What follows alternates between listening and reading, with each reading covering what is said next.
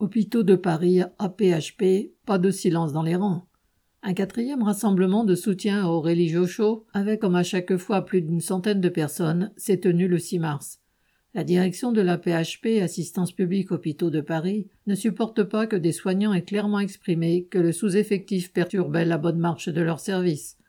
Aurélie, infirmière à l'hôpital Saint-Antoine, déjà convoquée à un entretien disciplinaire, bénéficie heureusement d'un large soutien de ses collègues et de son syndicat, la CGT.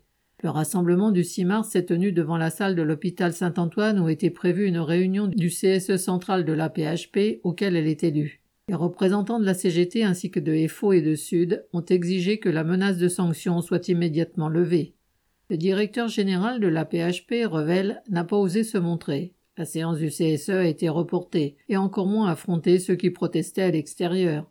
Mais son adjointe a dit qu'Aurélie est qu'auprès d'un avertissement, la plus petite des sanctions. Le rassemblement s'est clos au cri de, entre guillemets, pas de sanctions pour Aurélie. Dans cette affaire, c'est la dénonciation du sous-effectif permanent à l'hôpital qui gêne la direction.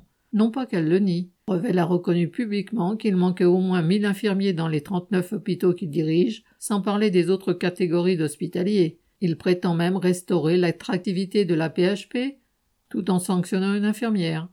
Mais les dirigeants du système hospitalier craignent que les salariés parlent ouvertement de leurs conditions de travail déplorables et des toujours à la traîne de l'inflation. Ils ne veulent pas que les hospitaliers dénoncent le sous-effectif et ses causes, notamment l'étranglement financier des hôpitaux publics, et encore moins qu'ils songent à s'organiser et agir collectivement contre cette situation. Le contexte général de la lutte contre la réforme des retraites inquiète aussi certainement la direction de la PHP qui parie sur la résignation des travailleurs hospitaliers. Comme l'a déclaré Aurélie, entre guillemets, elle voudrait qu'on baisse la tête et qu'on accepte tout. Eh bien non. La mobilisation amorcée à Saint-Antoine avec un écho dans d'autres hôpitaux de la PHP a imposé un recul à la direction.